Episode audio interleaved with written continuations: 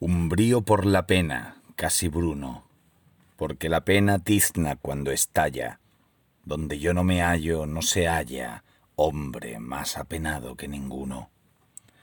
Pena con pena y pena desayuno, pena es mi paz y pena mi batalla, perro que ni me deja ni se calla, siempre a su dueño fiel, pero importuno. Cardos penas me ponen su corona, cardos penas me azuzan sus leopardos, y no me dejan bueno hueso alguno. No podrá con la pena mi persona, circundada de penas y de cardos. Cuánto penar para morirse uno. Bienvenidos a Radio Beades.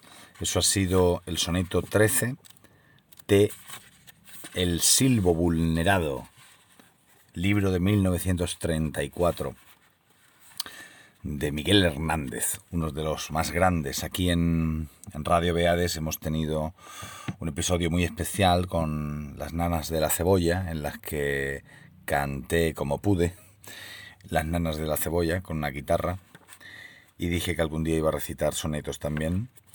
De, bueno, y hay muchas más cosas, ¿no? De Miguel Hernández, pero que al menos iba a recitar los sonetos bueno, algunos sonetos, claro, no todos.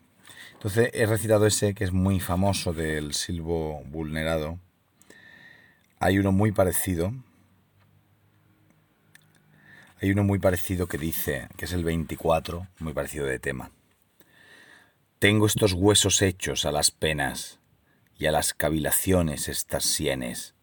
Pena que vas, cavilación que vienes, como el mar de la playa a las arenas como el mar de la playa las arenas, voy en este naufragio de vaivenes, por una noche oscura de sartenes, redondas, pobres, tristes y morenas.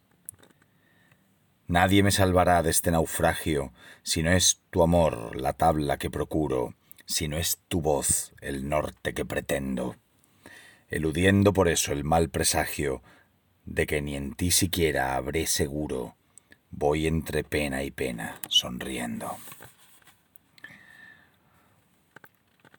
Y el último de, esta serie, de este librito, de este sonetario, el, bueno, el último soneto, luego está el silbo de las ligaduras, pero el último soneto, el 25, dice así. Yo sé que ver y oír a un triste enfada cuando se viene y va de la alegría como un mar meridiano a una bahía esquiva, cejijunta y desolada. Lo que he sufrido y nada, todo es nada, para lo que me queda todavía que sufrir el rigor de esa agonía de abocarme y ver piedra en tu mirada.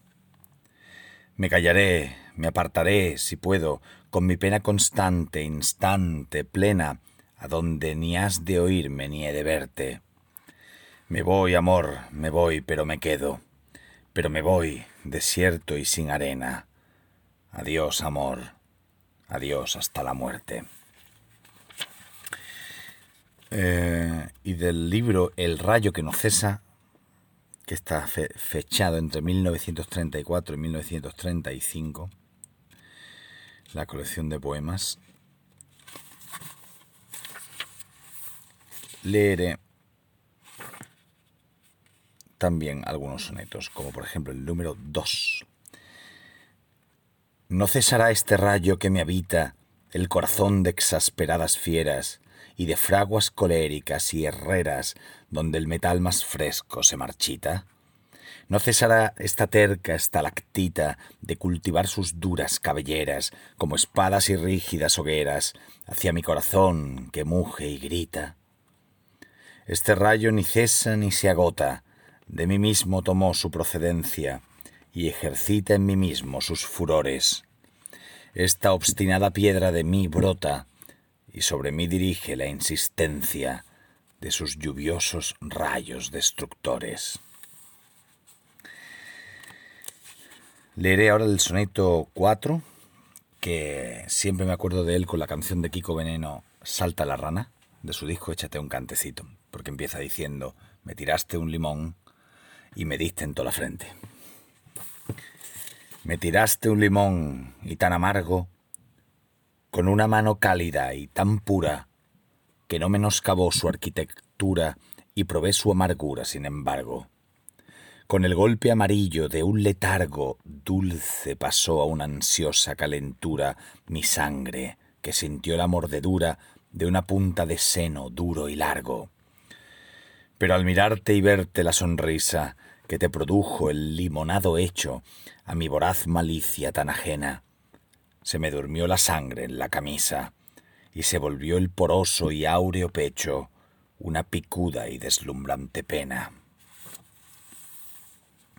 En estos poemas está el amor trenzado siempre de dolor y de negación, pero con elementos típicamente Miguel Hernandianos del huerto y del campo. Y son eh, ese vocabulario querido por Miguel Hernández tan agrario, ¿no? Eh,